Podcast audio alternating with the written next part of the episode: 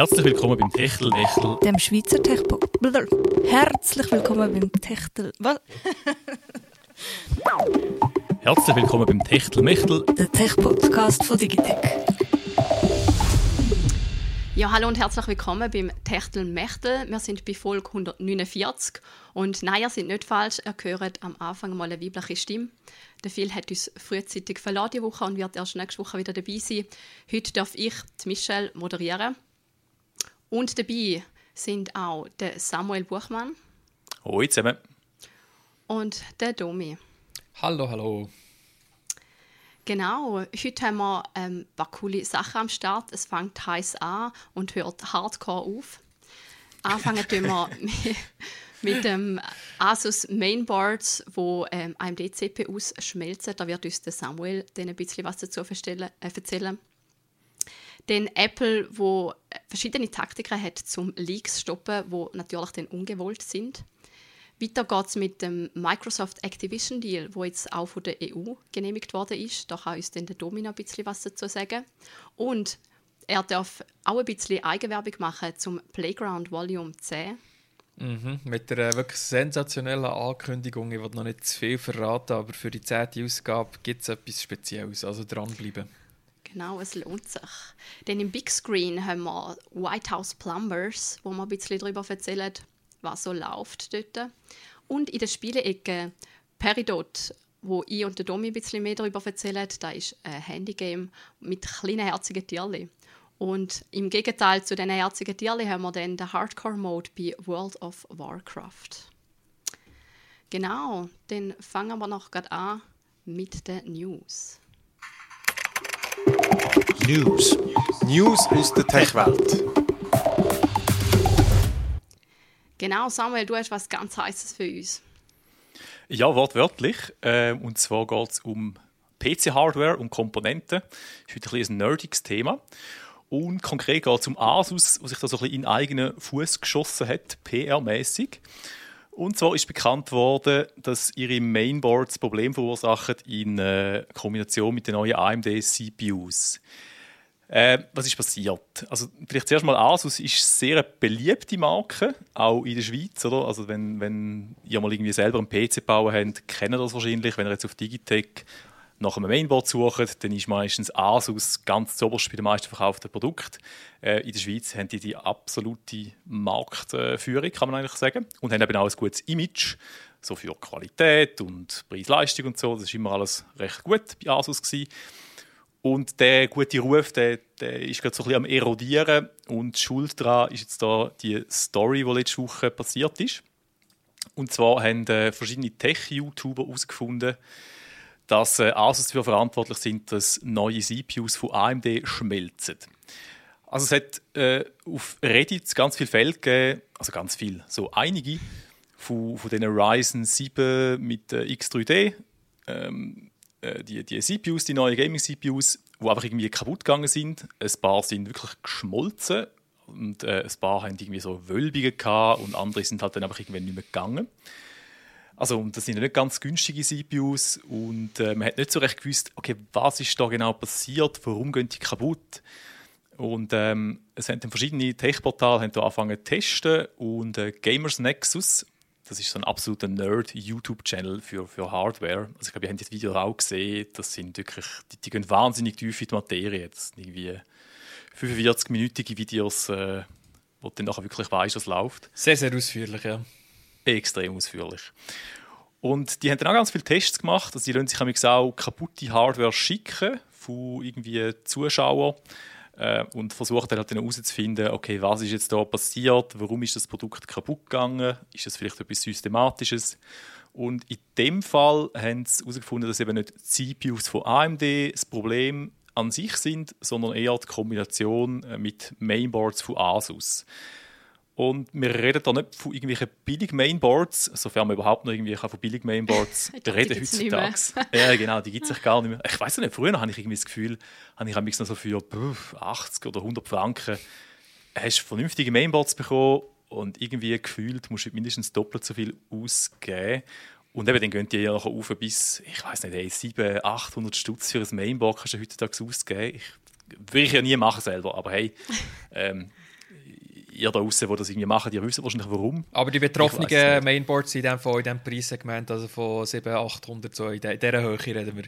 Ja, genau. Also ich bin gar nicht ganz sicher, ob die billigen Mainboards auch betroffen sind. Ich nehme mal an, wahrscheinlich schon, aber jetzt konkret testet haben sie es wirklich mit diesen Luxus-Mainboards.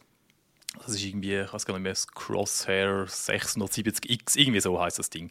Nicht so wichtig, auf jeden Fall, es kostet viel Geld, 700 Stutz oder noch mehr.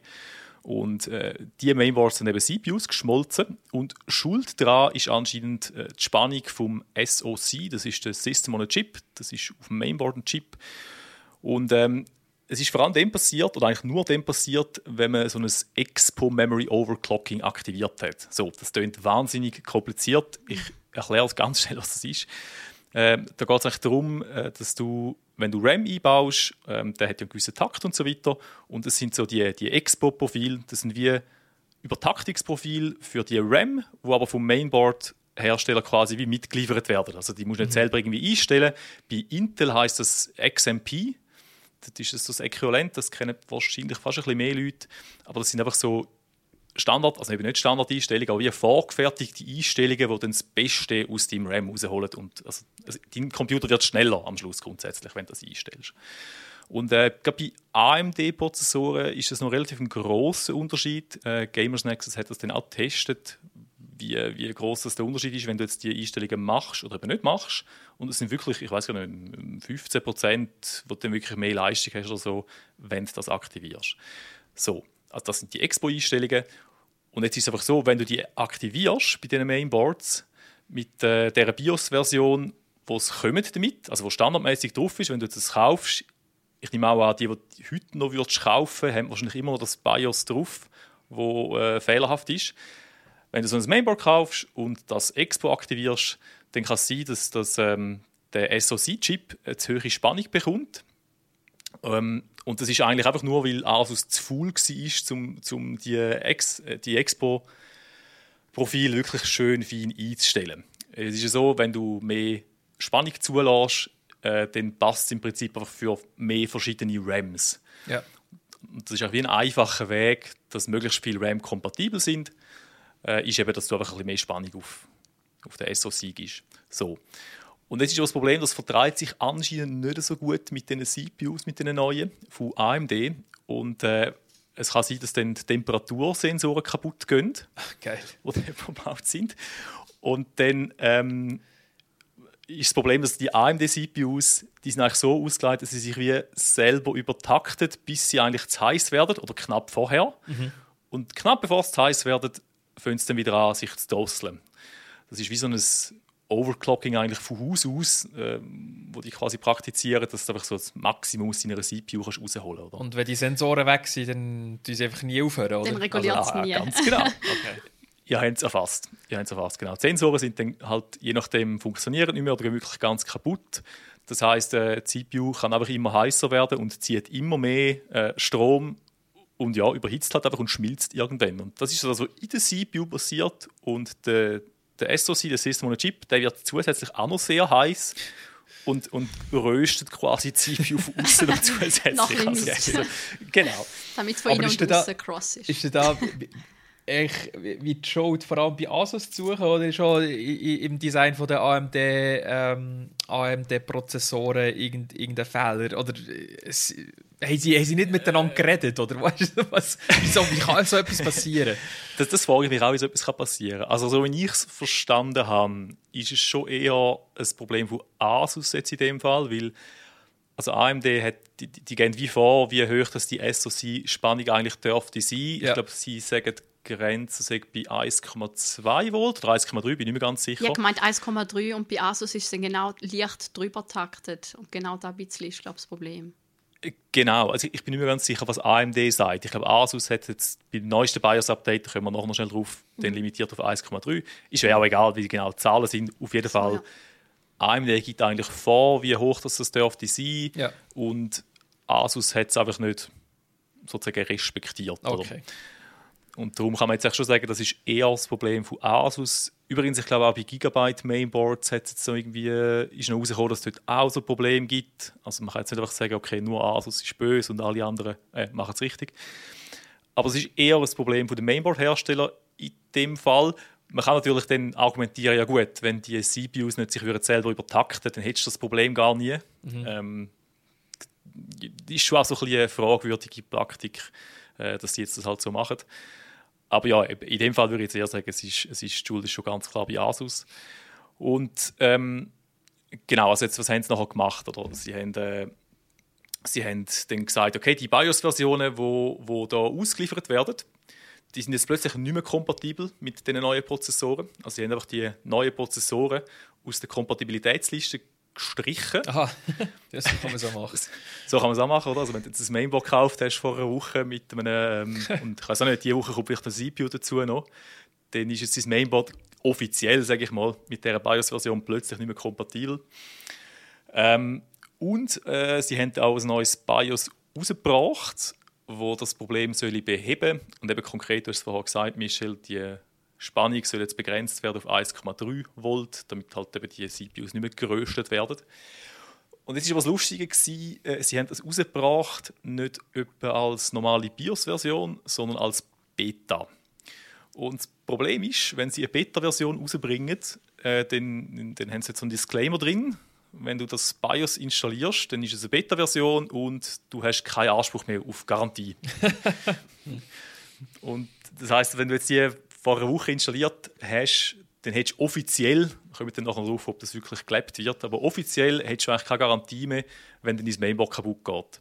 Weil es war eine Beta und du bist selber schuld, du hast es installiert. Mhm. Und dann hast du eigentlich entweder hast wie so die Wahl zwischen Pest und Cholera. Oder entweder hast du ein Mainboard gekauft und hast es nicht so können brauchen wie es eigentlich denkt ist. Also du hast die, die Expo-Einstellungen zum Beispiel hast einfach nicht können brauchen und durch das ist dann eigentlich das ganze System deutlich langsamer, als du gemeint hast. Das heißt, entweder hast du das nicht können brauchen oder du hast die Wahl gehabt, okay, ich packe mir das Beta-BIOS drauf und habe keine Garantie mehr. Also so eigentlich beides nicht so gut. Und ähm, ja, äh, was dazu kam, ist, ist, dass das neue BIOS ist anscheinend auch gar nicht mal so gut gewesen, weil die Spannungen sind immer noch zu hoch gewesen, wie den Gamers 6 herausgefunden haben. Also äh, ein völliger Flop eigentlich, die ganze Geschichte. Und jetzt eben, es ist halt ethisch auch ein bisschen das Problem, oder? dass das Asus so etwas macht. Also man kann halt wie nicht jemandem ein Produkt verkaufen, das nicht richtig funktioniert. Das gar nicht. Und eben, ja, vor allem auch, wenn es nicht funktioniert und sagen, ja, ihr seid selber schuld und sie haben ja quasi schon am Anfang das Problem irgendwie wie die Welt gesetzt. Also das heißt, du hast das Problem und löst es mit einem anderen Problem. Ja, genau. genau. Also du kannst eigentlich als, als Konsument nur falsch machen. Du kannst es eigentlich nur genau. falsch machen. genau. Und eben darum haben sie halt dann auch wirklich einen ziemlichen Shitstorm bekommen äh, von den ganzen Tech-YouTubern. Also der Gamers Nexus ist wirklich recht äh, hart reingegangen und hat sich da extrem aufgeregt. Und es ist ziemlich ein großer Kanal. Und es hat auch noch andere gegeben, wo, wo dann so die gleiche Kerbe gehauen haben. Äh, der Chase Two Cents, das ist auch so ein sehr bekannter Tech-YouTuber, äh, was so Komponenten anbelangt. Der hat, glaube ich, irgendwie, ich weiß gar nicht, 4 Millionen Abonnenten oder irgendwie so etwas. Also recht eine große Nummer. Und der hat jetzt zum Beispiel angekündigt, er macht kein äh, Sponsorship mehr mit Asus, er schafft nicht mehr mit Asus zusammen, ist einfach vorbei, sie sind gestorben für ihn, äh, unter anderem wegen dieser Geschichte. Oder? Genau, und also Asus, Asus sagt doch jetzt auch irgendwie, es ist wahrscheinlich doch ein bisschen hardcore gewesen, dass sie gesagt haben, sie nehmen sich zurück aus äh, dieser ganzen Geschichte, dass man keine Garantieansprüche mehr hat. Oder? Also jetzt, ich glaube, sie zahlen es gleich, oder wie genau? Ja, sie haben jetzt, ich glaube, gestern, ja genau, gestern haben sie dann ein äh, Statement veröffentlicht. Recht neu, ja. Äh, recht neu. Nach dem ganzen Shitstorm, ich, ich nehme jetzt mal an, weg dem ganzen Shitstorm, haben sie jetzt einfach gesagt, okay, nein, nein, das ist, das ist einfach Standardsprache, wenn wir so eine Beta-BIOS rausbringen. Äh, das, mhm. das meinen wir natürlich nicht so, vertrauen uns. natürlich. Die Garantie gilt natürlich trotzdem. Also ja, offiziell, ja. mittlerweile ist es jetzt so, äh, wenn du jetzt wirklich ein, so ein CPU hast, der irgendwie geröstet worden ist von einem Asus-Board, dann ähm, kannst du das Mainboard zurückschicken zu Asus und Asus wird das austauschen und die CPU kannst du sogar auch zurückschicken. Also AMD übernimmt die Garantiefälle ebenfalls.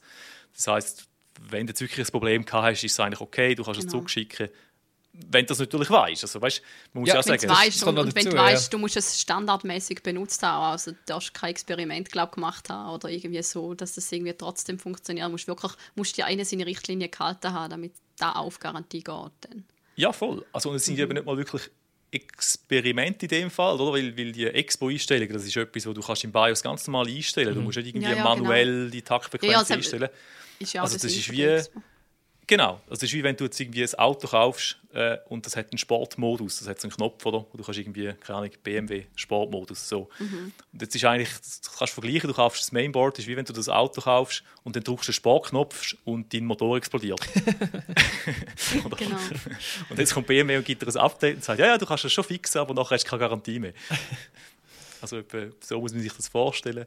Ähm, eben zum Glück, die Garantie gilt jetzt anscheinend gleich wieder und äh, auch, auch für die äh, CPU gilt die Garantie, wenn die geröstet worden ist. Ja, Dort gibt der AMD anscheinend auch einen neuen. Der Schaden ist angerichtet für Asus auf Halfell. Das ist jetzt Ja. äh, schon zu spät. Ja, da also. zieht es auch noch ein bisschen.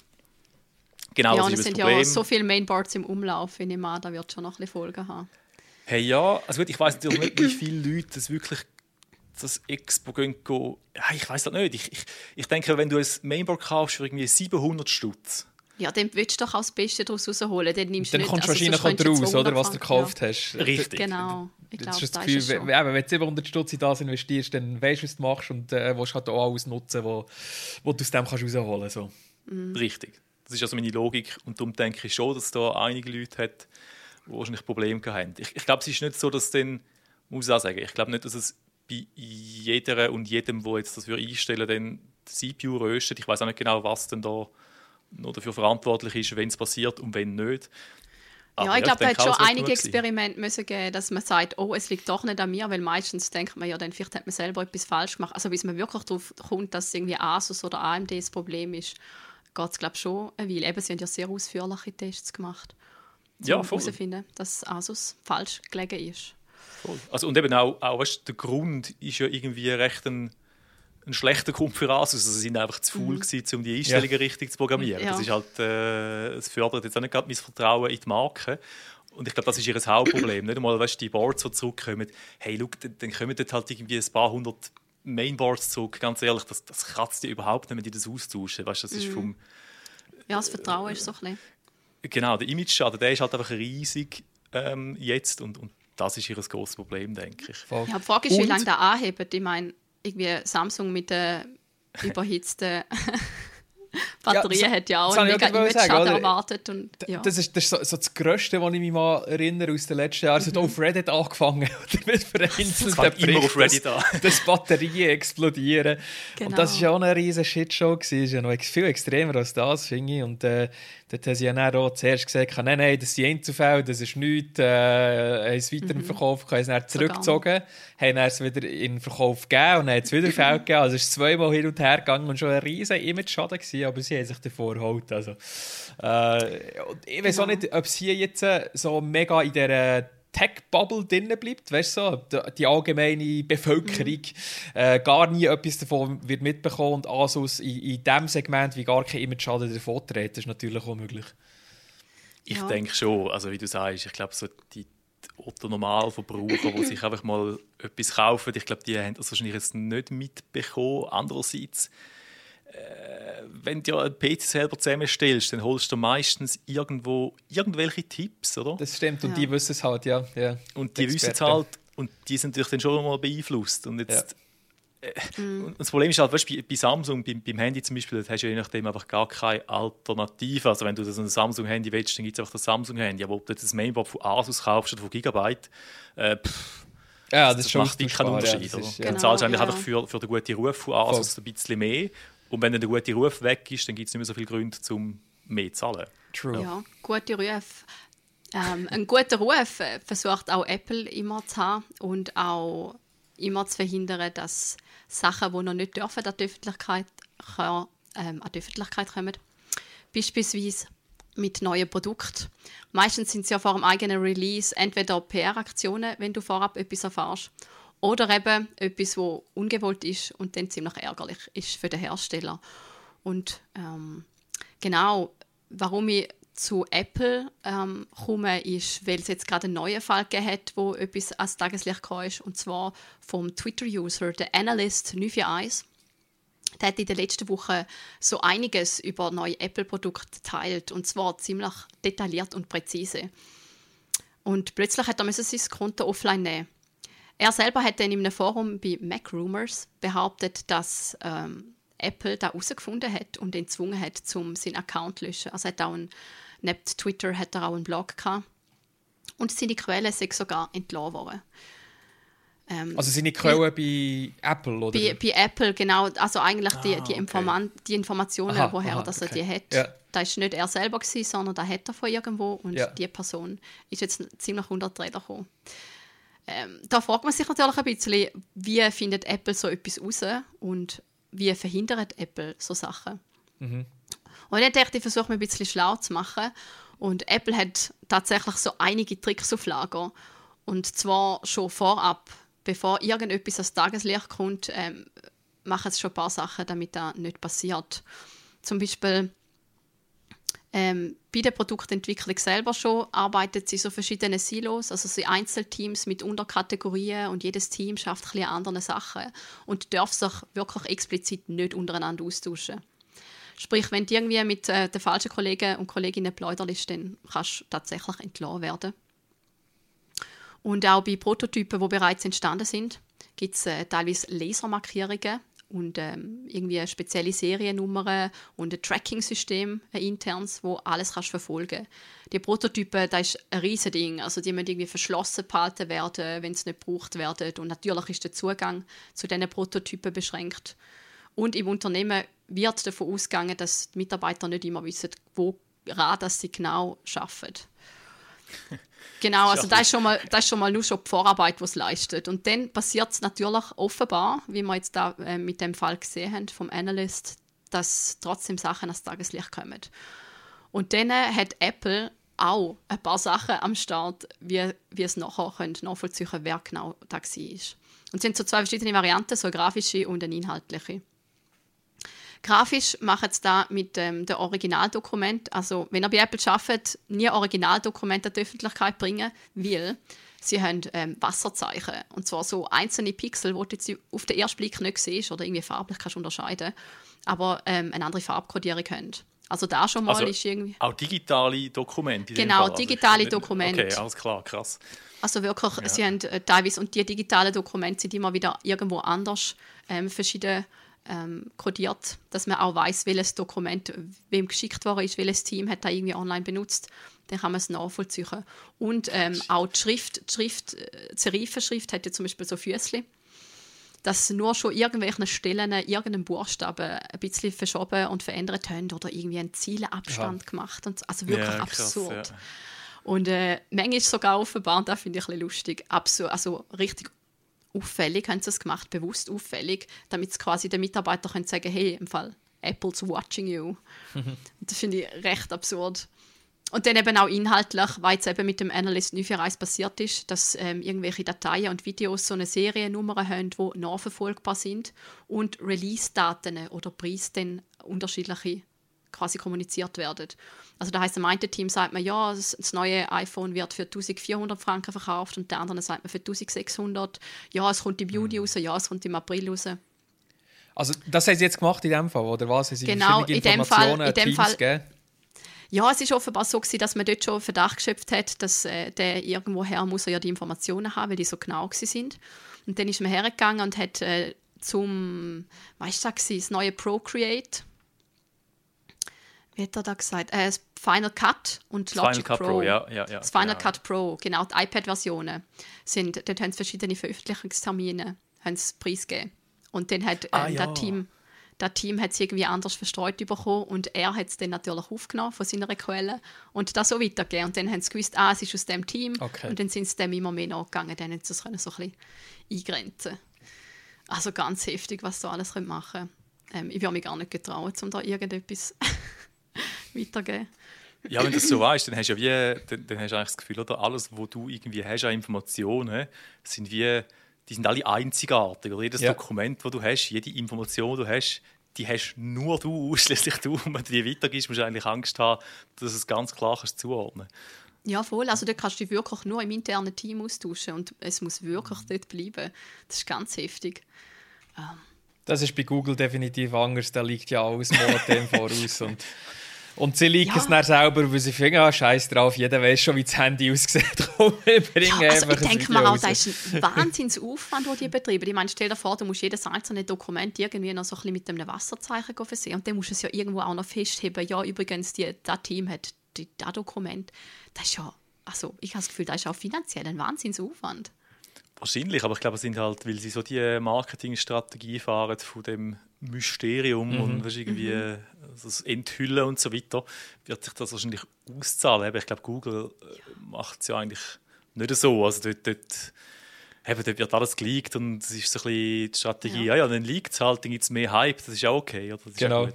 Es kommt, ja, und eben, weil sie es auch selber ja. machen und so. Ich finde es auch lustig, bei Google ist einmal auch so, ja, ich weiß, ihr schafft auch alle an AI, aber wir machen das schon seit zehn Jahren und wir sind nach eh viel krasser, krasser wie er. Also sie, sie halten, glaube ich, einfach so ein bisschen an dem Image fest, dass sie eh schon viel früher mit allem angefangen haben und de, ich glaube, den zeitlichen Vorteil auch haben.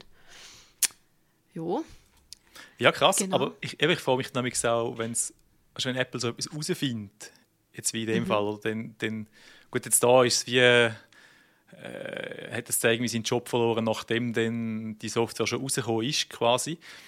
Aber wenn jetzt jemand etwas liegt und es ist irgendwie weißt, ein, ein Leak für etwas, das in einem halben Jahr rauskommt, und dann kommt Apple und stellt die Leakerin, den Leaker frei, dann bestätigt sie in dem Moment dann auch, es- dass es korrekt war. Also, weißt, Ja, das stimmt, das ist noch schwierig. Ja. Das Lustige ist, ich finde eben nicht ja. einmal, da habe ich, ich habe da nicht zuerst angedacht und dann ist mir aufgefallen, sie, liken- also sie ähm, kommunizieren ja dann verschiedene Infos. Also es stimmt ja Aha, dann nicht alles. dann Man weiß dann zum Beispiel vielleicht, ja, es kommt eine iPad-Version für Final Cut Pro, ja, mega cool, aber wir wissen jetzt zum Beispiel nicht, wenn. Oder ob Stimmt. die Information stimmt. Also es ist so ein bisschen, Ja, von dem jetzt, ganzen äh, Leak dann stimmt. Es sind so die Informationen, die der Analyst hat, der Leaker von früher. Der weiß man jetzt aber alles, was er dort teilt, hat er sehr wahrscheinlich richtig gewesen, oder? Weil ja die Quelle, Genau. die er hat, gehabt, vertrauenswürdig war und tatsächlich bei Apple geschafft hat. Äh, Ja, und weiß jetzt nicht, ob die Informationen, die er früher geleakt hat, ob es mittlerweile schon Produkte sind, die draussen waren, äh, oder jetzt draussen sind. Äh, Mhm. oder, aber wenn es äh, Sachen sind, die noch nicht draussen sind, dann weiß man jetzt natürlich, ah ja, das, das wird wahrscheinlich stimmen und das wird so kommen. Ich glaube, Ja, bei ihm ist ja, jetzt nicht so, äh, sind es keine Sachen mehr, die noch nicht draußen sind. Ich glaube, sein grösster Scoop war äh, Dynamic Island gewesen, Ah, vom Ja. iPhone Okay. 14, wenn es mal recht Ja, ist. also er hat hauptsächlich Software. Software-Sachen Ja. glaube ich auch. Okay. Ja. Mhm. Also nichts an Hardware, nur wirklich da. Also wird seine Quelle wahrscheinlich auch nur in diesem Bereich schaffen, was natürlich dann auch wieder so ist, gell? Die Quelle Ja, ich glaube, schafft nur im Hardware- Teilbereich. Da gibt es ja, da gibt's ja Leaker. Ich, ich, da musst du irgendwie fragen, wo die herkommen. Oder wahrscheinlich irgendwelche chinesischen Fabrikmitarbeiter, die Ja. da bezahlt werden, damit sie den, den sagen, was sie gerade arbeiten und so Sachen. Und ich meine, dort, dort hat es ja Spezialisten, die dann weißt, irgendwelche Display-Zulieferer analysieren, um was es die exakt für, für Auftragszahlen haben und dann nachher leitet es von dem dann Ja, ab. voll. Ah, jetzt ist wahrscheinlich das neue, neue MacBook langsam in Produktion, Ja, ja. das heißt, es kommt etwa in drei Monaten und so weiter. Also wirklich, das ist eine ganze Industrie, die, die, die Apple-Leaker. Das ist schon heftig, verrückt. ja. Es ist echt krass, dass es nicht mehr liegt äh, bei, bei diesem Interesse und äh, bei so Ja, vielen das Leuten, die ich eigentlich daran ja. beteiligt sind an, an, der- an der Produktentwicklung. Oder? Das finde ich schon krass, dass es so gut klappt. Ja, und eben mit den Drittfirmen und, Mhm. und irgendwelche Fabriken in China und weißt, du, das, das ist ja, ja, wie du sagst, es hat so viele Gelegenheiten, dass etwas rausgeht. Wahnsinnig, ja. Ja, eben wenn man so von China redet, ähm, wir haben Sachen, die ganz viel näher sind, zum Beispiel die EU. Domi, ähm, erzähl uns, was hat es mit dem Microsoft Activision Deal mit der EU zu tun? Ja, neue News für alle Fans von Regulierungsbehörden. Ähm, Die zwei, die zugelassen haben. ähm, Tschüss an alle anderen.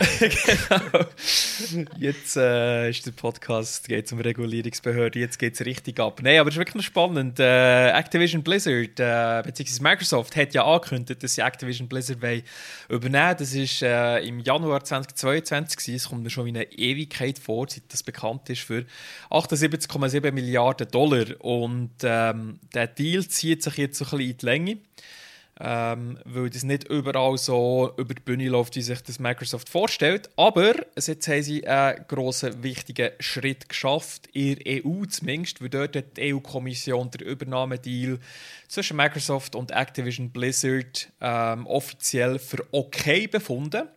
Und das hat man so erwartet. Man hat, man hat schon gehört, dass äh, die Leute, die dort in dieser Regulierungsbehörde hocken, dass sie das sehr wahrscheinlich werden freigeben. Aber jetzt ist es so offiziell bestätigt worden. Und ähm, Die Begründung dafür ist jetzt so wie zwei, zwei Teile von dem. Ähm, eine grosse äh, Baustelle oder ein grosses Bedenken, das viele äh, Leute hatten, ist, dass es negative Auswirkungen könnte haben auf den Konsolenmarkt. Es ist äh, nämlich so, wenn Microsoft Activision aufkauft, haben sie plötzlich ganz viele Franchises bei sich, die bisher alle Multiplattformen waren. Das heisst, auf PlayStation, Xbox, teilweise auf Nintendo-Plattformen rausgekommen. Wie zum Beispiel Call of Duty. Das ist wahrscheinlich so die grösste Franchise, Mhm, wo alle Leute sofort, ja, genau, der Klassiker wirklich und Mhm. das erfolgreichste Spiel, das jedes Jahr rauskommt und Milliarden macht. Ähm, und die Regulierungsbehörde hat gefunden, Microsoft, wenn sie Activision übernehmen, haben sie wirklich keine Motivation, die Spiel wegzunehmen von irgendeiner Plattform. Weil äh, Activision bzw. Call of Duty läuft am besten auf der PlayStation. Also dort wird am meisten Umsatz generiert. Und Microsoft wäre dumm, wenn sie jetzt Call of Duty von PlayStation würde wegnehmen würden. Das ist ein riesen, eben, es sind Milliarden und Milliarden von Dollar, die da würden weggehen und das werden sie nicht machen, sagt die Regulierungsbehörde. Und selbst wenn, selbst wenn sie das würden machen, findet die Regulierungsbehörde, Sony ist gross genug, dass sie das würden überleben, weil sie sind im Konsolensektor sowieso mega dominant verkaufen viel mehr Konsolen als Xbox, äh, verkaufen viel mehr Spiele als Xbox. Also mit dem werden sie kein Problem haben, sagen sie. Und haben Äh, einfach genug Geld, um selber etwas zu entwickeln, oder Genau. wenn sie wollen. Ja. Genau, die können selber ihr Call of Duty entwickeln, sagt die Regulierungsbehörde. Da eine kleine Side Note: ähm, Sony hat im Moment über 10 Live-Service-Games in Entwicklung. Ähm, Live-Service-Games sind so Online-Multiplayer-Games die ständig mit neuem Content versorgt werden. Das Paradebeispiel Fortnite, oder? Da ist ja irgendwie alle paar Monate gibt's eine neue Season, jede Woche gefühlt gibt es irgendwelche neue Skins, die du kannst kaufen kannst. Äh, und Call of Duty ist etwas Ähnliches, oder? Es kommt jährlich raus, aber nebenbei gibt es noch Call of Duty Warzone, wo wirklich Live-Service ist, wo laufend neues Zeug rauskommt. Sony ist 10 sättige Spiele am entwickeln und ich glaube, das kann auch noch wie ein Grund sein, dass die Regulierungsbehörde sagt, hey, wenn ihr 10, 10 so Riesenspiele am entwickeln seid, das, das wird gut kommen, wenn Call of Duty nicht mehr bei euch ist. Ähm, es ist noch nicht bekannt, was für Spiele das sind. Mal eins weiss man sicher schon, es ist ein, äh, The Last of Us, lustigerweise, ein Multiplayer-Spiel, das soll kommen. Ähm, Vielleicht haben sie einfach so- Angst, dass die so schlecht sind. Ja. ja, keine Ahnung. Ja, also als, als Sony-Fan so, sind recht viele Leute skeptisch, weil Sony vor allem bekannt ist für so Singleplayer-Spiele und so Story-fokussierte Singleplayer-Spiele. Und jetzt sagen sie plötzlich, hey, wir wollen in das Live-Service-Geschäft einsteigen. Ähm, aber eben, müssen sie, um sich für die Zukunft zu wappnen, ähm, weil sie ja immer noch das Gefühl haben, dass sie Call of Duty und andere wichtige Franchises nicht werden bekommen, auf, auf lange Sicht. Item. Ähm, das ist der Konsolenmarkt. Da findet eben Regulierungsbehörden, das ist alles okay. Wo sie aber Bedenken haben, auch die EU, ist beim Cloud Gaming Markt. Ähm, weil Microsoft dort jetzt schon sehr dominant ist mit ihrem Cloud Gaming Angebot. Äh, sie hat den Xbox Game Pass und im Ultimate Tier ähm, hast du Cloud Gaming inbegriffen und da kannst du deine Xbox-Spiele auf PC, äh, Konsole oder Mobile spielen.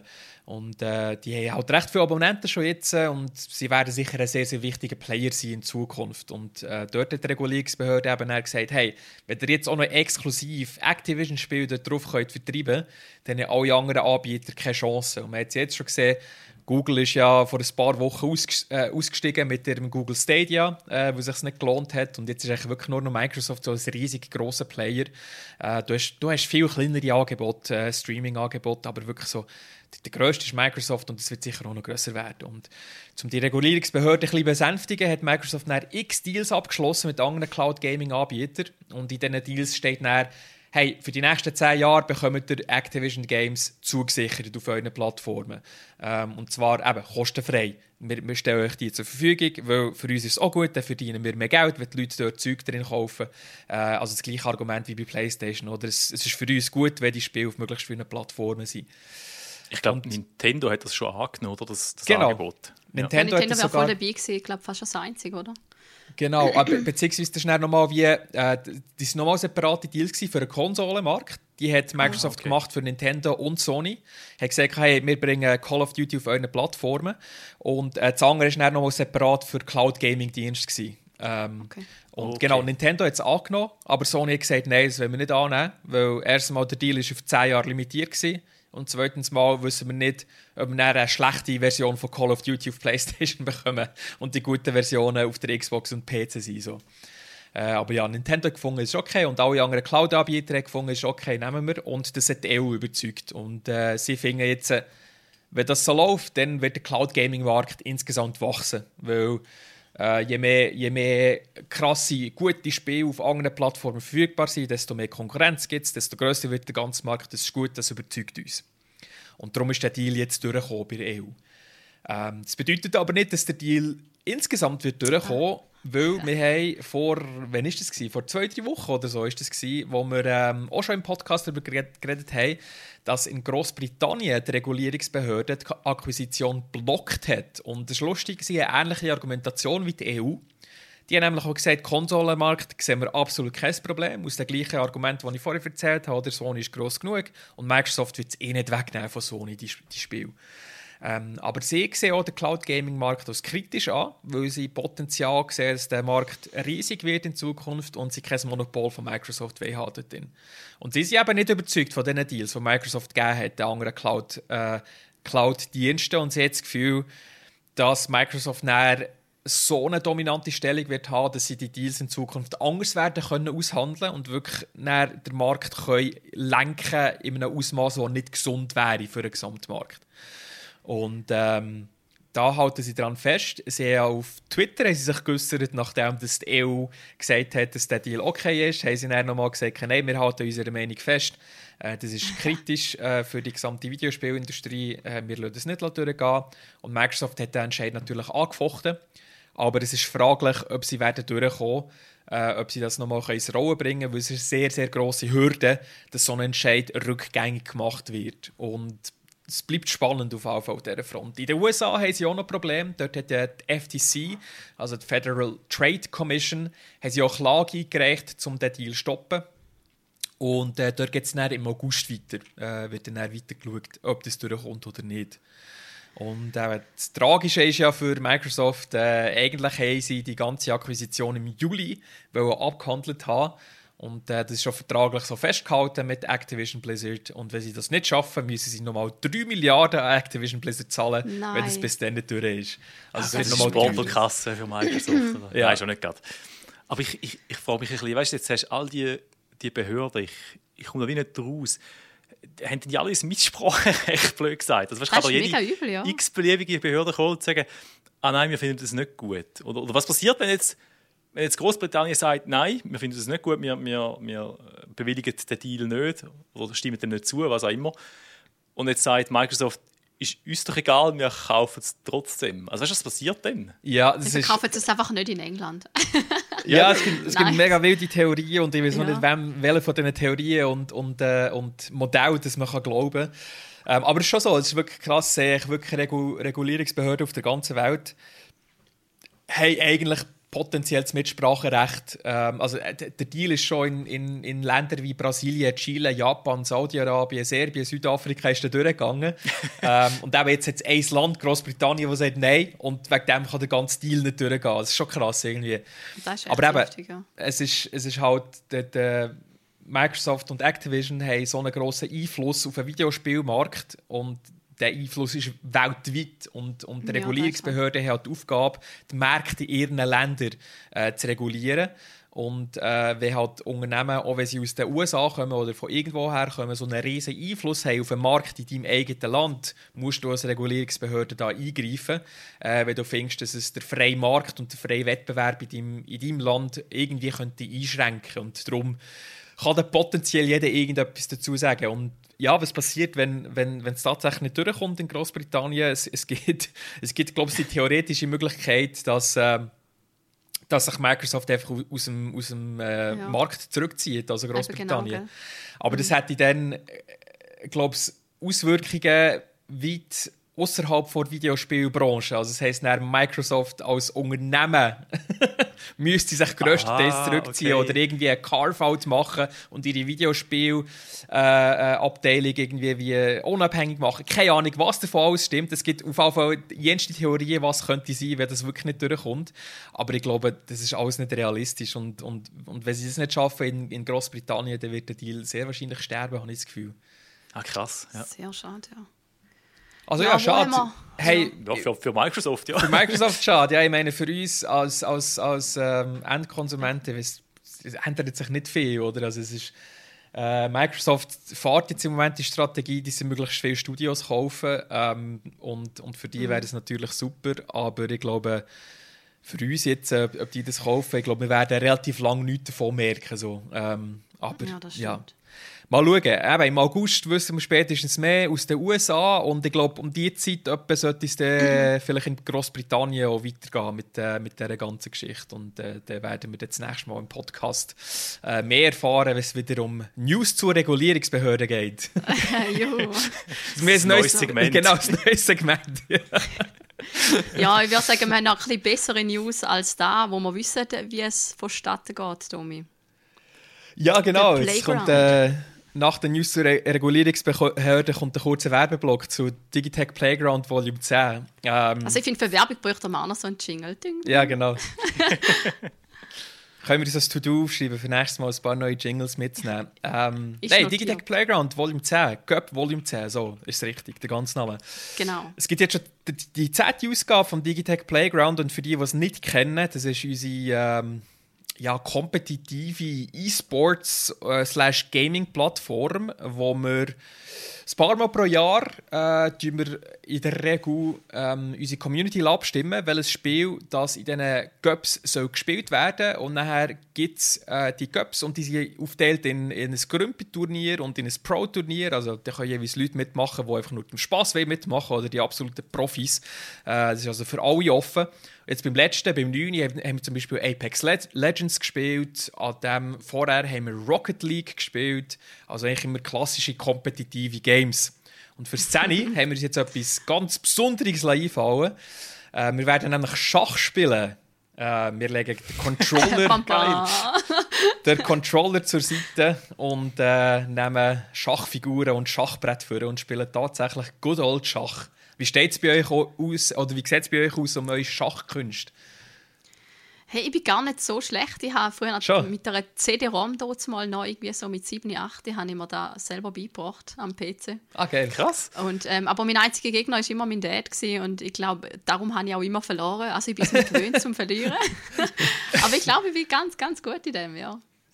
Also mich würde sicher schlagen. Ich, ich, ich kann knapp die Regeln, sage ich jetzt mal. Also, ich weiss, wie es Rössli gumpet. So Das ist etwa der gewesen.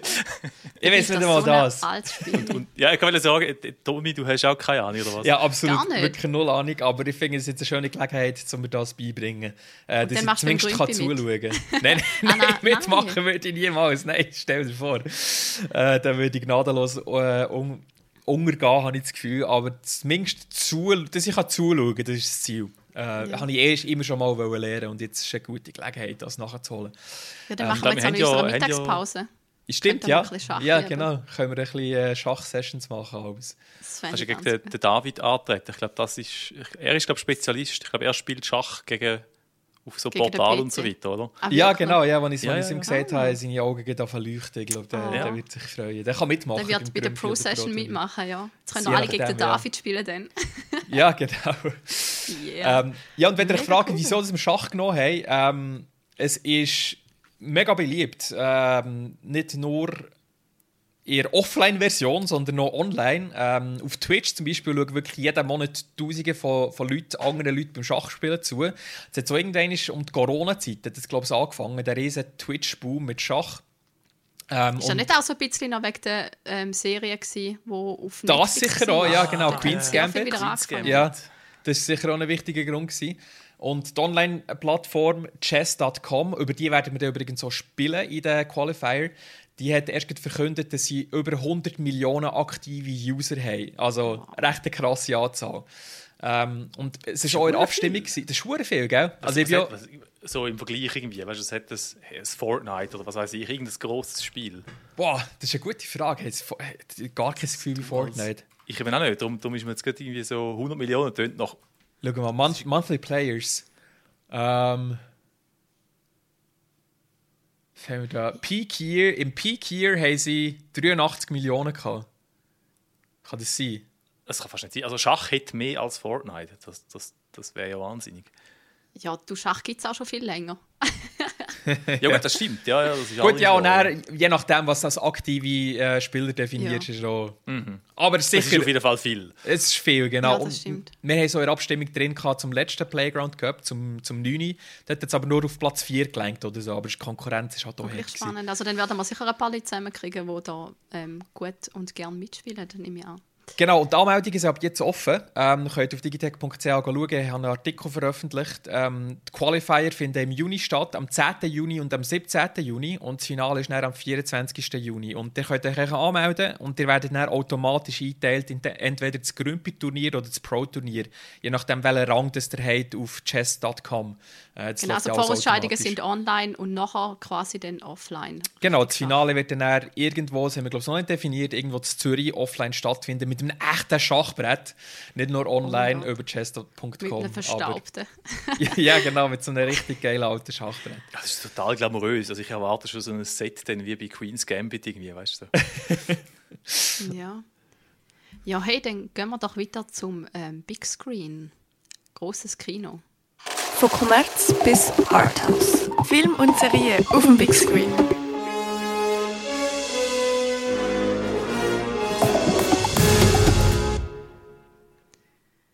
Ja, Samuel, du hast mir einen Filmtipp gegeben und dann natürlich zuerst selber gesehen. White House Plumbers.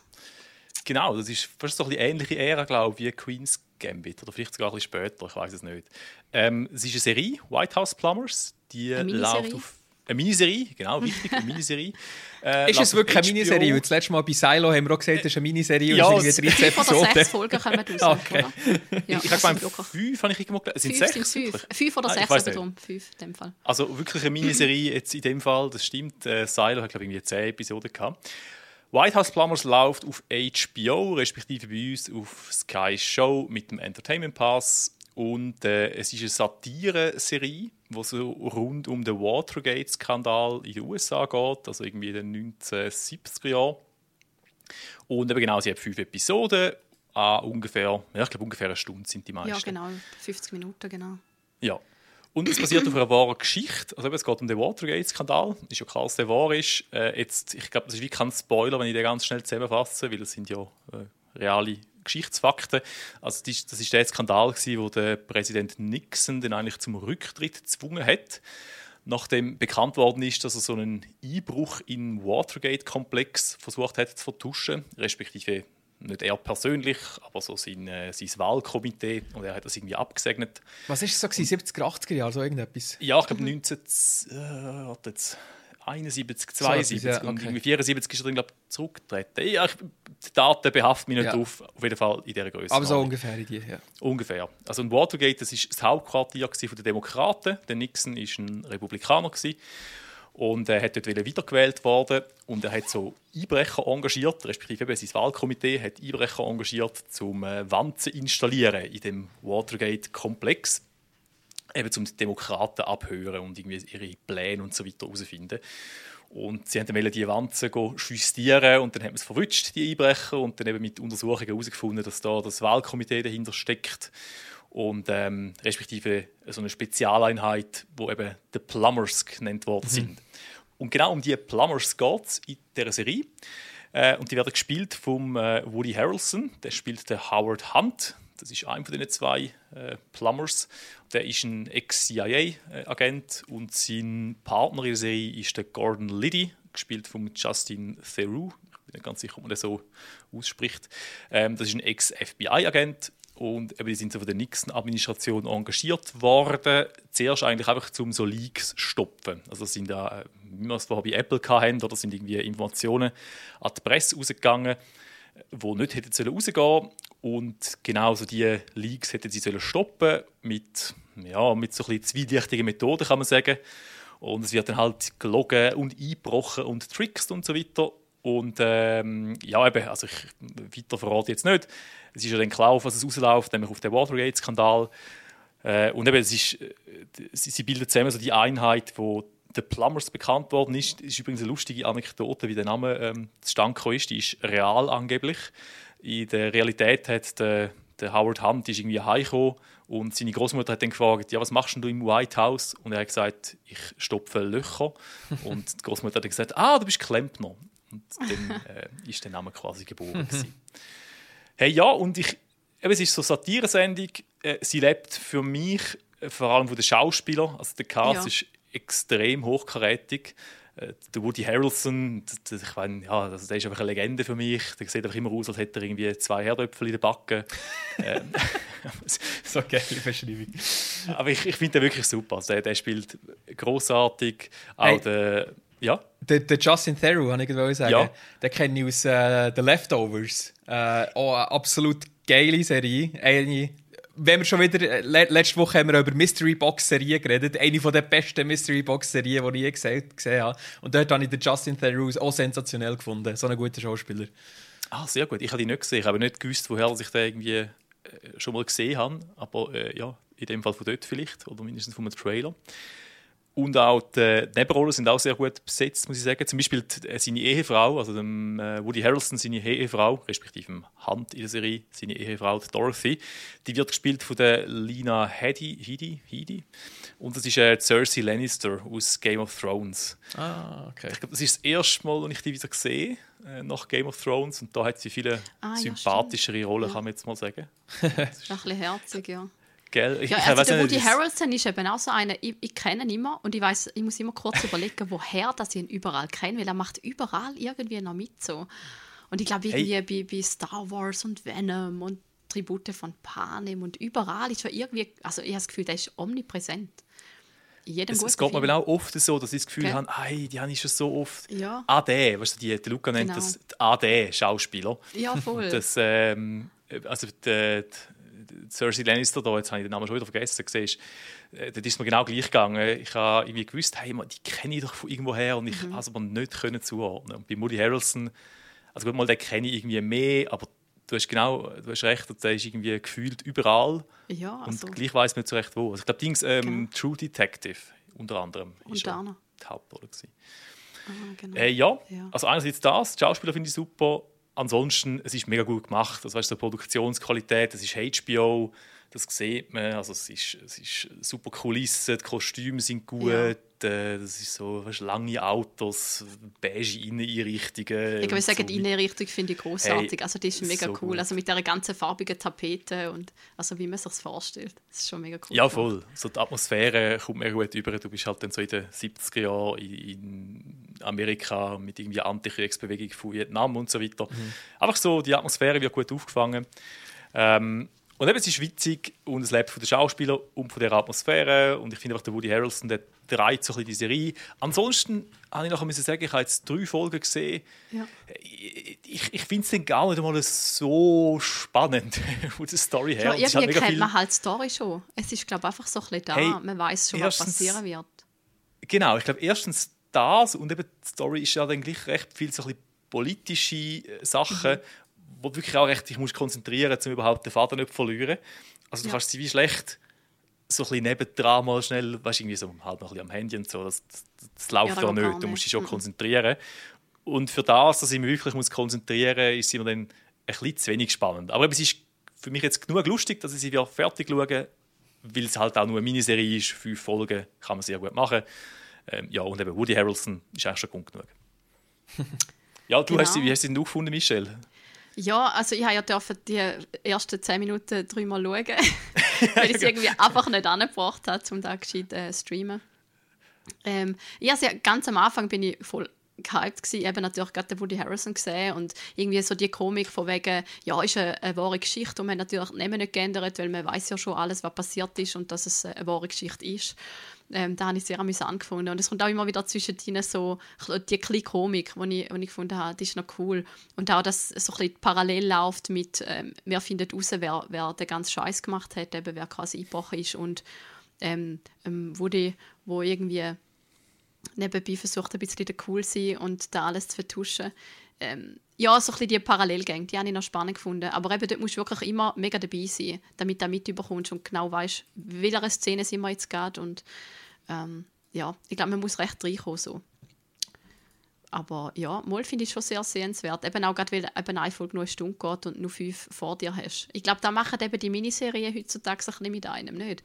Weil meistens bei Serien bin ich so, oh nein, und dann kommen 20 Folgen und nochmal eine Staffel und nochmal, dann löst es mir so schnell ab. das ist das Commitment, oder? Wenn du irgendwie eine anfängst, dann, dann musst du wirklich, es muss, es muss schon sehr gut sein.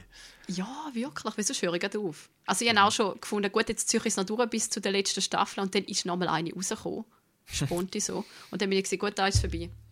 Jetzt bin ich raus. Und dann habe ich es Ja, auch es nicht geht mir auch so, ja. Also vor allem, wenn es halt schon viele Staffeln gibt, oder also wenn du irgendwie eine Serie schaust, die quasi schon drei, vier Jahre alt ist und es hat vielleicht schon zwei, drei Staffeln, Genau. dann geht es mir auch so, ja. Ja, voll. Ja gut, ähm, da wäre es mit unserem Big Screen. Dann gehen wir weiter, statt zu schauen, unsere, quasi, dass wir uns selber in Szene setzen mit Gamen. Und zwar in unserer Spiele-Ecke. Zocken bis der Notarzt kommt in der Spielecke. Genau. Und da darf ich gerade den Anfang machen. Wir haben es ja von Peridot. Vorher noch kurz überlegt, wie man da ausspricht. Peridot Ja. oder Peridot. Peridot, Ich- finde ich irgendwie Peridot. es ist Es ist Peridot. sehr, Französisch ist natürlich wunderbar, wenn man sie in der Schule nicht gehasst hat. ähm, nein, also Peridot ist so, mir hat es vor allem ein bisschen Spass gemacht, um mal reinzuschauen, weil ich bin so ähm, ein Tamagotchi-Kind. Also ich liebe Tamagotchis und habe auch Hast immer noch ein, ich habe ein R2D2 Tamagotchi Ah, daheim. geil. Ich muss Der zwar sagen, ich habe jetzt gerade gekillt, weil man hat den ja mal nicht immer dabei und wenn du mal eine Woche weg bist, dann hast du ihn dann. Ja, und äh, Peridot geht genau so ein bisschen um da. Also es ist von Niantic, die, die auch Pokémon Go gemacht haben und da merkst du. In dem Fall hat es auch ein bisschen ähnlich angefangen. Du fängst eigentlich an, indem dass du darfst von drei Eiern darfst eins auswählen und dann schlüpft ein kleines Tierli. Super Ah, das ist ja wirklich einfach genau, genau gleich. Ja, man merkt oder? Man merkt. Und äh, da, musst du dann, da musst du dann gross ziehen. Also du kannst mit Okay. ihm spielen, du kannst einen Ball werfen, du kannst es füttern, du kannst mit ihm laufen gehen und ihm Tricks beibringen mit Essen. Ähm, all das, was man so auch wirklich ein bisschen vom Tamagotchi kennt. Und Matthias Handy auch immer ein bisschen im Hosensack. Darum finde ich das recht cool.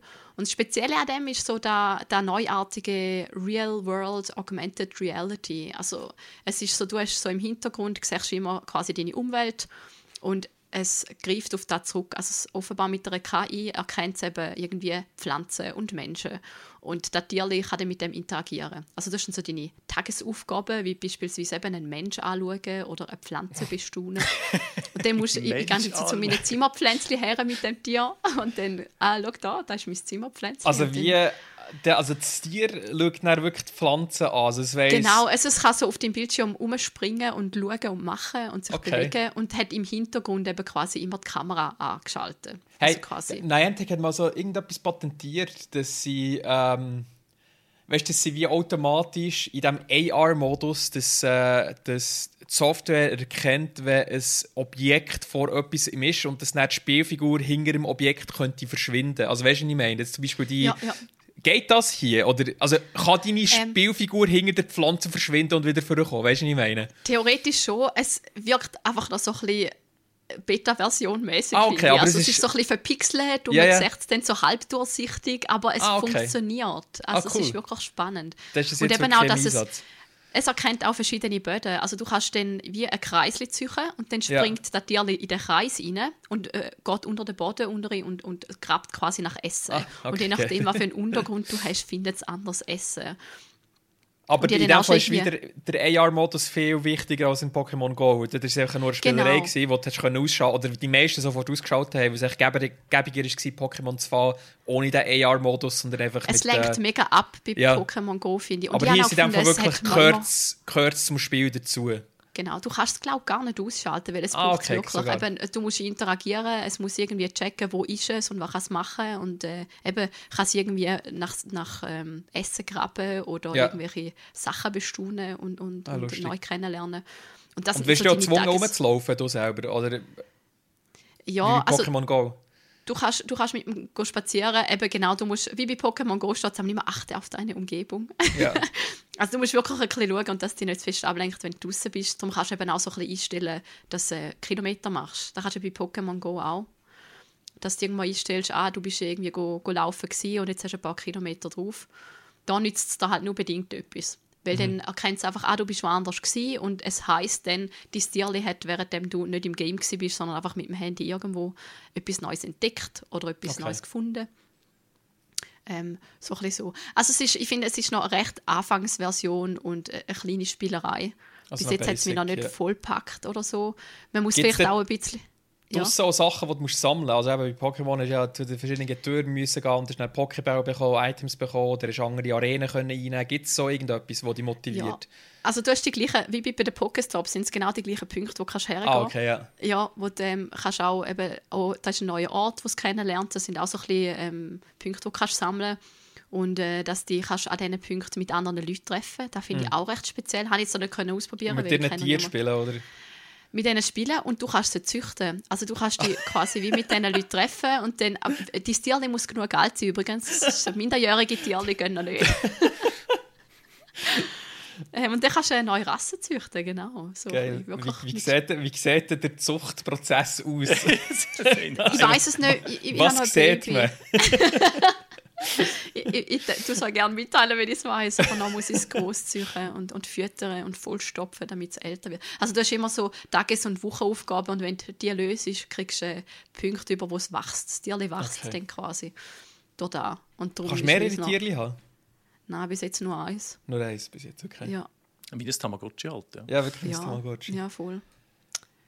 Genau. Ja. Ja, ich glaube, das ändert sich dann, wenn es können züchten im Jahr.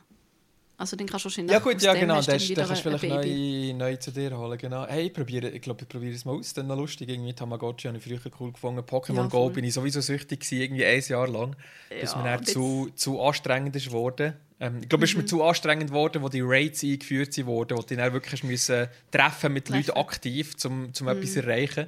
Und bis, bis zu dem Punkt hast du so wie nebenbei können spielen, oder? Und Mhm. Da ist, dann, da ist mir eigentlich zu viel, zu viel geworden. Aber ich finde die Idee, dass, dass der echte Welt etwas, etwas erlebst und verbindest mit, mit Games, finde ich immer noch spannend. Und das klingt jetzt so ein bisschen entspannter als Pokémon Go. Vielleicht kann man das Mhm. Ja, es ist so sehr herzig und entspannt. Das ist Oder? wirklich so ein bisschen, du musst nicht miteinander kämpfen oder irgendetwas, Ja, sondern genau. wirklich, du kannst so ein bisschen gechillt miteinander umgehen. Ja, es ist auf jeden Fall herzig. Hast du mal Pikmin Bloom probiert?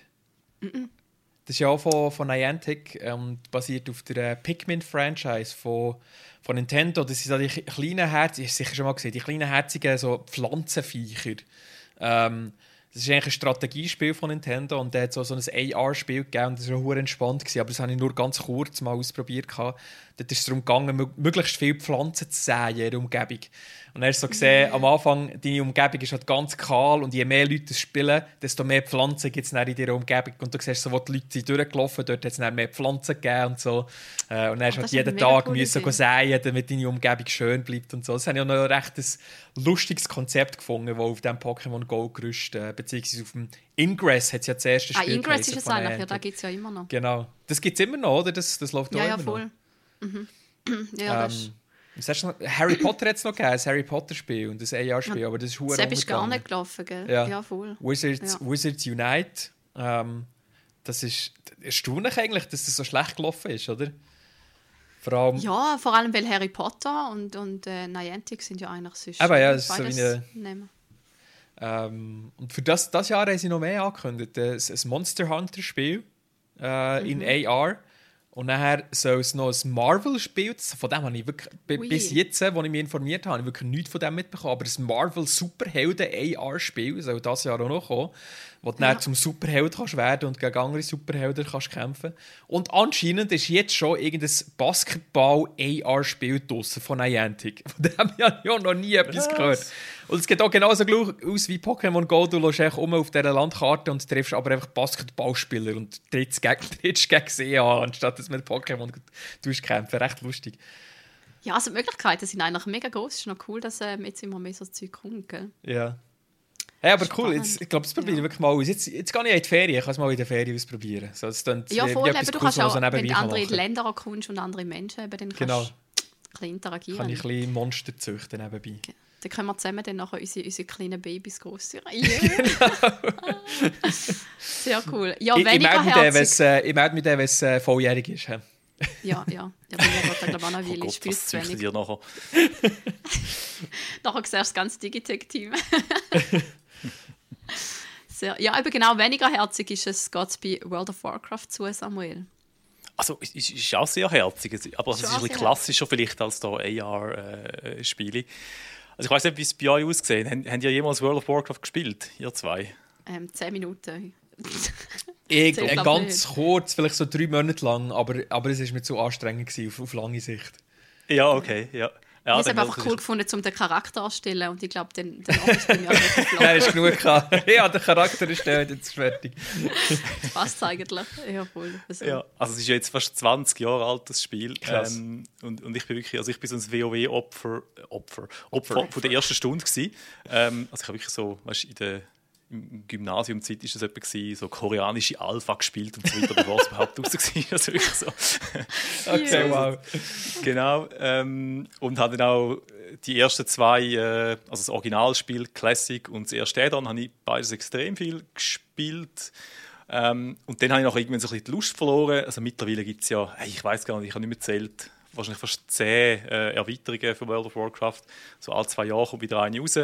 Und eben nach der zweiten habe ich irgendwie so ein bisschen die Lust verloren oder habe einfach generell nicht mehr so viel gespielt. Und ähm, jetzt irgendwie vor, ich glaube, drei oder vier Jahren hat äh, Blizzard den Classic wieder neu gelauncht. Also quasi das Originalspiel. Ich glaube, ein bisschen abgeändert mit ein bisschen neuen Mechaniken. Einfach neu veröffentlicht oder Ja. mit der neuen Grafik und so weiter. Für alle äh, Nostalgiker und so Originalopfer wie mich. Also für dich eigentlich. es Für mich eigentlich, ja. Einfach nur für dich. Ja, genau. Eigentlich nur für mich. Nein, für mich gibt es eben ganz viel. Also so von, von, von meinem Schlag, wo, wo so Nostalgie-WoW-Spieler sind. Ich glaube, das gibt, also vielleicht nicht eine Mehrheit, aber es gibt extrem viel äh, von denen. Und äh, eben das normale Classic, das hat es mal gegeben, vor irgendwie vier Jahren, und das war ganz lustig. Gewesen. Aber hast irgendwie gemerkt, so die Zeit ist halt vorgeschritten, du erwartest wie auch andere Sachen von Games heutzutage als vor 20 Jahren. Und ich habe das dann ein bisschen gespielt und es war irgendwie ganz lustig. Gewesen, aber es ist, es ist einfach nicht das Gleiche. Also, weißt, Ja. und ähm, jetzt mittlerweile, ich weiß gar nicht, wenn es das gibt, ich habe es zuerst irgendwie seit kurzem entdeckt, äh, es gibt so ein Hardcore-Add-on für die klassischen Server. Also es ist nichts Offizielles bis jetzt, kommen wir noch dazu. Aber es ist so ein Add-on, ähm, wo eigentlich, also das hat irgendjemand programmiert und es gibt so eine Community äh, dazu und es hat wie so eigene Regeln. Also du kannst das installieren und mit dem Add-on muss ich sagen, ich, ich sage dann nachher noch, was es macht oder was, was die Regeln sind. Mit dem Add-on fühlt sich jetzt wirklich World of Warcraft wieder so an wie vor 20 Jahren für mich. Also das bringt mich so ein bisschen zurück und darum finde ich es noch ganz cool. Also die Grundregel vom Hardcore-Add-on ist, wie man vielleicht schon vermutet, für die, die so Hardcore-Modi kennen, wenn du stirbst, dann bist du tot. Das kannst du nicht mehr wiederbeleben. Und sonst im World of Warcraft oder kannst du zu deiner Leiche zurücklaufen und dann probierst du es einfach wieder. Ja. Ähm, und da ist es halt einfach so, wenn du tot bist, bist du tot, dann löschst du deinen Charakter. Das ist die Regel.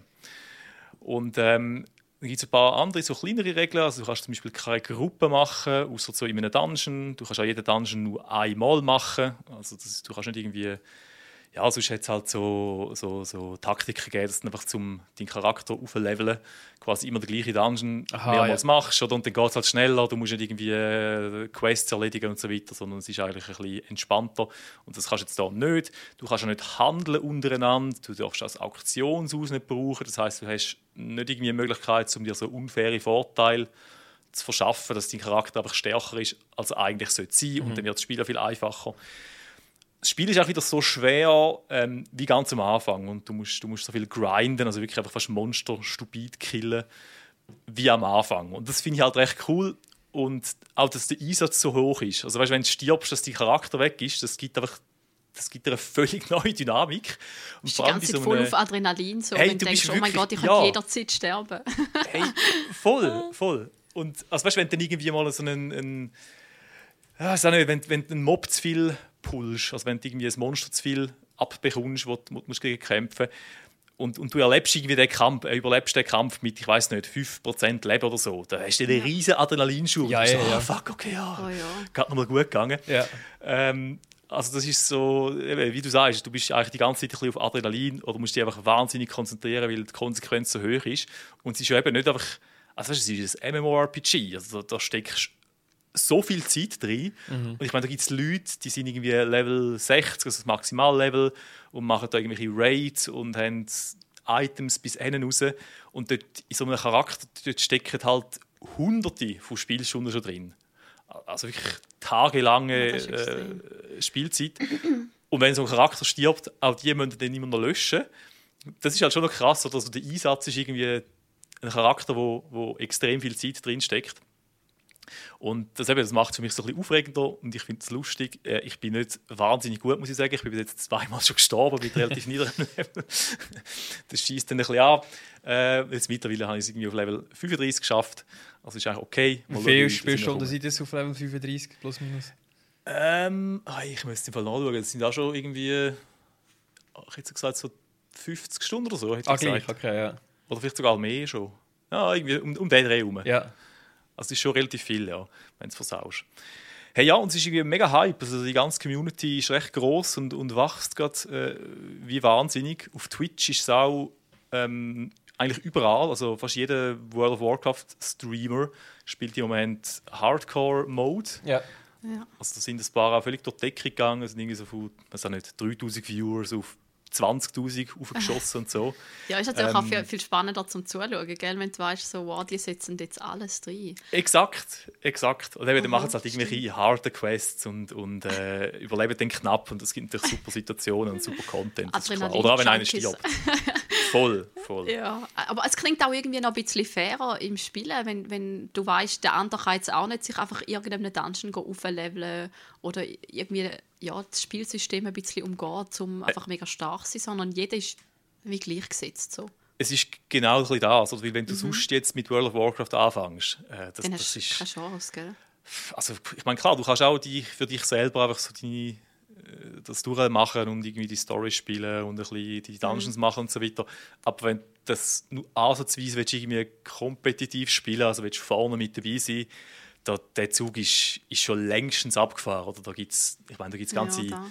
Gilden, die so professionalisiert sind, die haben irgendwie ihre eigene, ähm, äh, ihre eigene Räumlichkeit. Also da gibt es ihre, eigenen Facilities, die sie irgendwie trainieren und die machen das professionell, also hauptberuflich, oder? Ganz andere Welt. Also das ist aber WoW völlig nicht einmal ein bisschen verpönt gewesen, dass es so, so teuer war? Also, dass man so viel Geld investiert hat? Ja, eh. Also ich meine, äh, am Anfang ist es einfach so gewesen, du hast irgendwie dein Abo müssen zahlen, also ein Spiel müssen kaufen, wie bei jedem Game, und dann hast du ein monatliches Abo gezahlt von, ah, ich weiß gar nicht mehr, 15 Franken oder so. Das ist immer noch so. Also du zahlst immer noch Ja. monatliche Gebühr und dafür ist es halt eben, wie, wie hast du vorhin gesagt, ein Live-Service-Game eigentlich gewesen, oder immer noch. Das heißt, es kommt immer wieder neuer Content raus, äh, weißt, sie bringen irgendwie ganze neue Gebiete, neue Dungeons, so, neue ja. Raids und so weiter. Das heißt, du kommst so ein etwas über für dein monatliche Abo.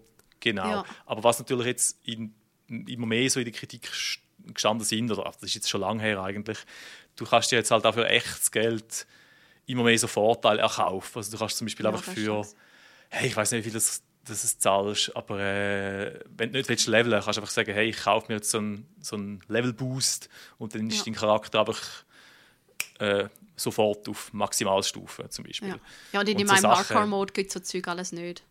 Nein, Oder? natürlich nicht. Mhm. Genau. Eben durch das, dass es jetzt halt dann schön. privat programmiertes Add-on ist quasi. Ähm, also man muss ja sagen, eben, durch das, dass es halt nur ein Add-on ist, wenn du stirbst, deinen Charakter gibt es schon weiterhin.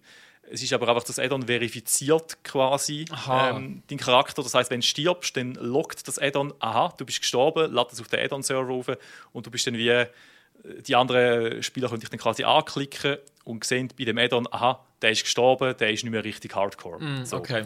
Oder?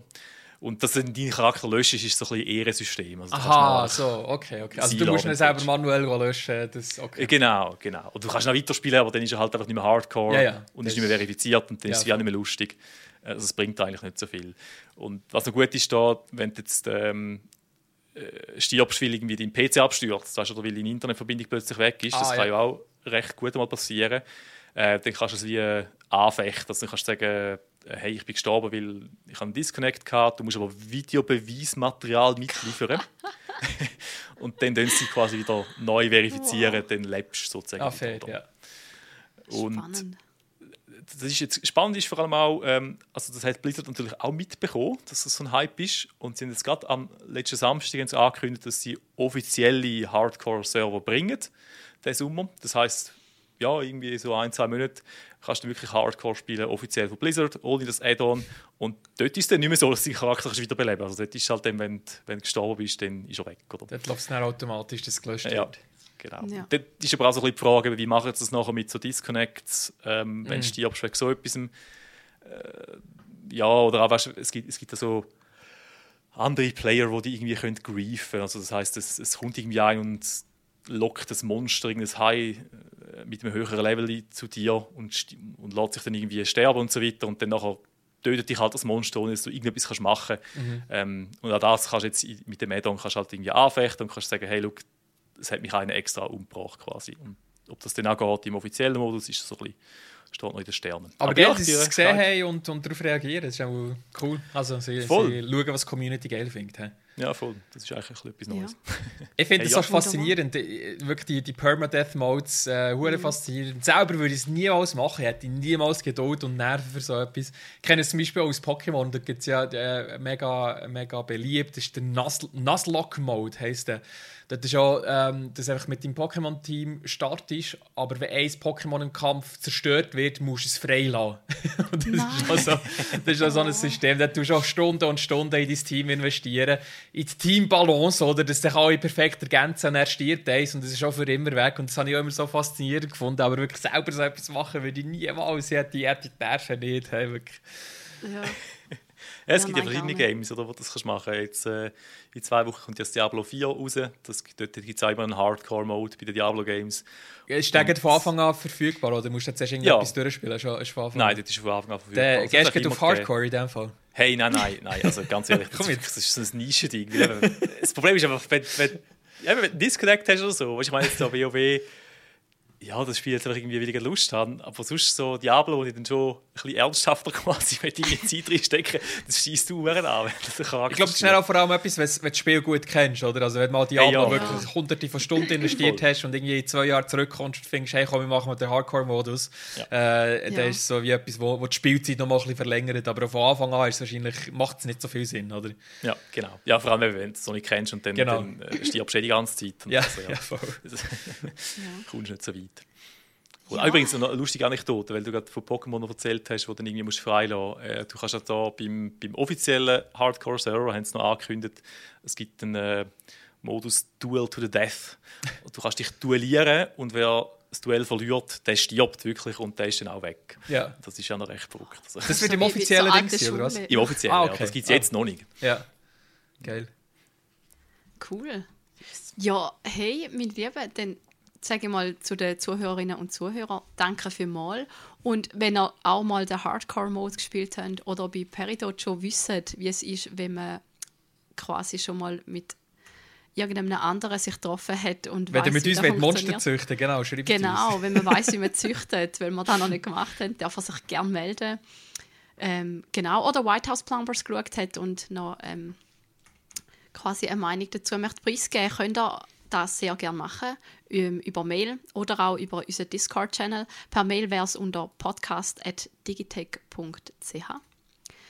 Und dann, ja, verabschiede ich mich mal und sage auch meinen Jungs danke, dass ihr dabei gewesen sind. Danke Samuel, danke Domi Bitte, bitte, merci. und Danke bis euch. zum nächsten Mal. Tschüss zusammen. Ciao miteinander.